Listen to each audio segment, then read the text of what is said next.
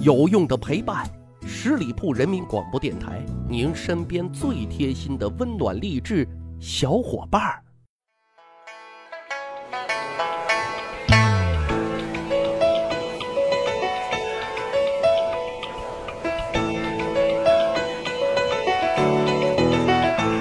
去吧历史，增长见识，密室趣谈，在下大汉。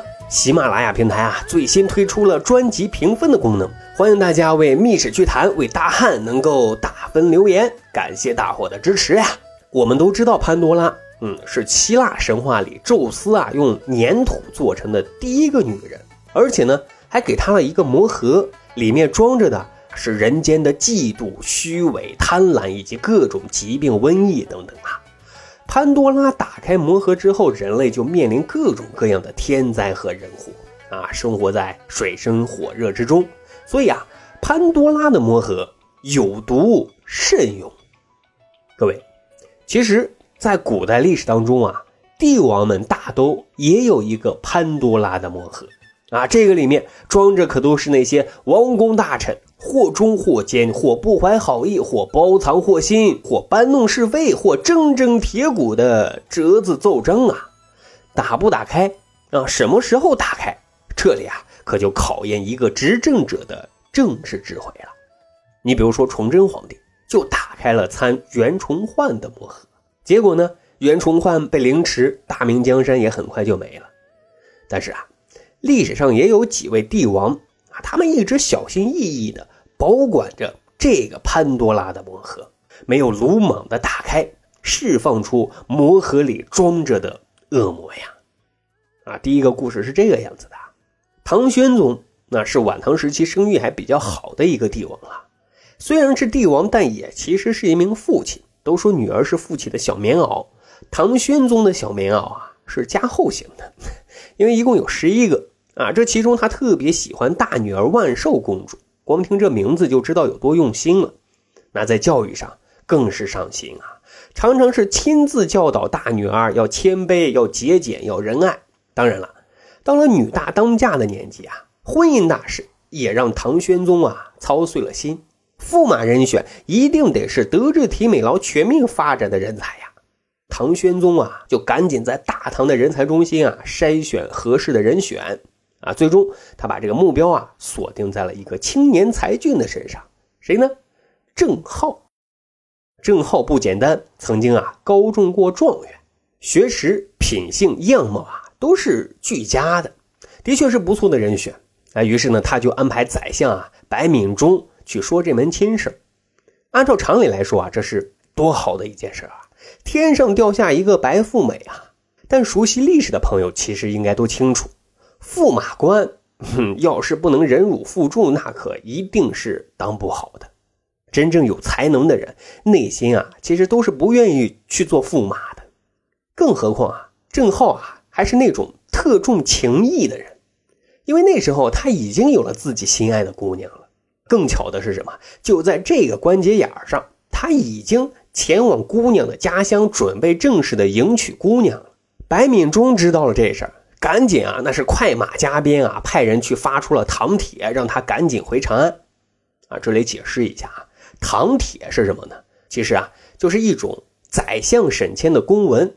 收到唐帖之后啊，就得执行公文里的命令。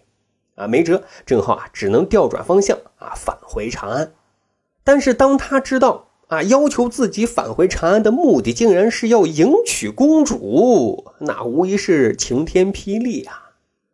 这边呢是自己亲爱的姑娘啊，那边是不可为的圣意，郑浩只能独自感叹啊，我好难啊，我真的好难啊。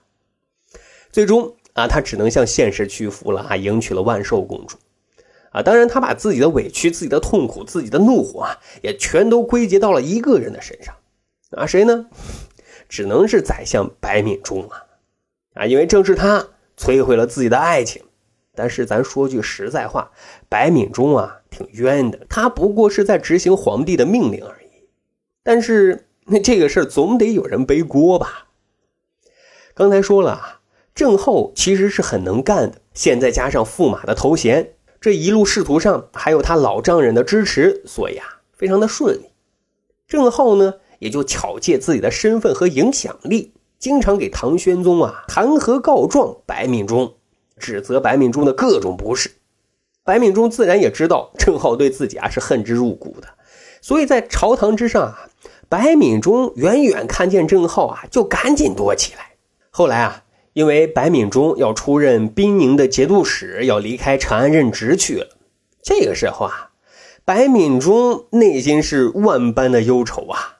临行前啊，他请求面见唐玄宗，说出了自己的担忧，说郑浩不乐上主。愿臣深入骨髓，臣在政府无如臣何。今臣出外，好必重伤，臣死无日矣。啊，什么意思呢？简单翻译过来就是说啊，当初我夺人家郑浩所爱，让他和公主结了婚，他恨我啊，已经到了骨髓里了。但是我在京城，他又不能把我怎么样。现在啊。我要离开京城了，他一定会想办法整我的。我恐怕啊，离死神阎王可能不远了。这个时候啊，唐玄宗听完哈哈大笑，他就让人啊拿来了一个小木匣子，然后呢对白敏中说啊：“兄弟，看看吧，这盒子里可全都是他参你的奏折呀。我要是信了，恐怕早都没你今天了。”听了这话。啊，白敏中再看看奏折的内容啊，恍然大悟，哎，这才彻底放心的走了。啊，心中的大石头也终于落地了。其实啊，这里的小木匣，哎，就是潘多拉魔盒里的仇恨啊。唐玄宗没有打开这个仇恨的魔盒，郑浩的仇恨也就只能永久的锁在这个小黑匣子里了。还有一个小故事，战国时期。魏文侯啊，派乐阳将军出兵中山国。中山国是一个小国，但是特别的顽强，做派呢很硬朗啊。乐阳攻打了一年多的时间都没有给打下来。这其中啊，中山国还使出了杀手锏啊，就把乐阳在中山国为官的儿子乐叔都给炖了啊，是给炖了哈，然后把肉汤送给乐阳去吃。乐阳确实也很卖命啊，忍着巨大的悲痛。组织了一波又一波的进攻，但是攻城乏术，因为长时间啊攻破不了中山国的城池，所以魏国朝堂之上对于他的流言蜚语啊也就满天飞，各种弹劾的奏章啊雪片般的都跑到魏文侯这里来了，有的弹劾乐阳无大将之才啊，有的弹劾他是久战不决，是别有用心。更有甚至说啊，乐阳是想自己霸占中山国，自立为王，等等等等啊。但是啊，魏文侯坚持的是什么？用人不疑的原则，把这些弹劾的奏章啊，全都装在了一个小黑匣子里啊，然后按照乐阳的要求，给予前线士兵和粮草的充分的供给。乐阳将军啊，最终找到了突破口，一举攻克了中山国。啊，这一下。乐阳将军啊，终于可以凯旋而归，班师回朝。魏文侯呢，也还专门为他大摆宴席。乐阳将军啊，也自认为劳苦功高，就等魏文侯给自己加官进爵了。可是，直到这个酒宴结束啊，魏文侯啊，只字未提封赏的事儿，只是在最后啊，悄悄的给他了一个小木匣子，然后呢，让他拿回家去看。乐阳将军啊，以为是什么金银珠宝啊。回家打开之后啊，那是背后一阵阵发凉啊！原来，哎，这些都是前面所说的啊。他在前线带兵打仗，后方满朝文武对他弹劾的奏折呀！啊，乐阳看到这些，赶紧啊，再次拜见魏文侯。他非常深情而且自愧的给魏文侯啊做自我检讨啊。他说什么呢？说微臣浅薄无知。只想到自己出生入死的功劳，却不知大王的信任和支持。啊，今后乐阳我一定尽犬马之劳，为大王效命。事情到这儿啊，魏文侯这才重赏了乐阳。而这个故事啊，后来也成为一段佳话啊。魏文侯知道潘多拉魔盒当中啊，装着的是什么捕风捉影的暗箭和中伤。好在啊，他也把这些人性的恶魔。也都锁在了小黑屋子里啊。还有就是汉光武帝刘秀，他也有一个潘多拉魔盒。王莽当政时期，刘秀呢扯大旗跟王莽对着干，但是呢，因为当时势力还比较弱小，他底下的官员啊还暗通王莽的政权。但是到后来，刘秀彻底灭掉王莽之后啊，也查到了很多官员啊当年暗通王莽的证据啊。于是呢，刘秀就把这些证据啊全都装在小黑匣子里，让那些暗通的官员啊整天是忧心忡忡的啊，害怕刘秀同志啊秋后算账。但是呢，光武帝刘秀的做法却是这样子的：他把满朝文武大臣叫来啊，召开了一个统一思想的大会。啊，然后呢，就把潘多拉魔盒里的人性的丑恶、虚伪、自私的一面，连同所谓的证据啊，通通一并给烧掉了。然后告诉这些文武大臣，过去的那一页，咱啊翻篇了。从现在开始，咱啊就一起好好干。这个举动一下子就稳定了文武大臣的心，当然也奠定了东汉政权的基础。好。咱简单的总结一下，其实历史规律证明啊，每一个人都是有一个潘多拉魔盒的，藏着不为人知的关于恶的秘密的。这个其实很正常，是人性的一部分。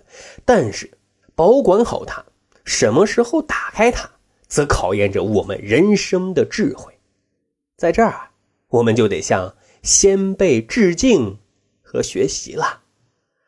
好，十里铺人民广播电台，长见识，长谈资。这里啊是密史趣谈，咱还有一个趣吧历史的小分队。如果您对历史边角料很感兴趣，欢迎大家关注十里铺人民广播电台的公众微信账号，然后回复数字一就可以添加大汉的个人微信。经过简单审核之后啊，我就会邀请大家进入这个小分队当中，咱就可以谈天谈地聊历史段子。本期节目就是这样，感谢您的收听，咱下期再会。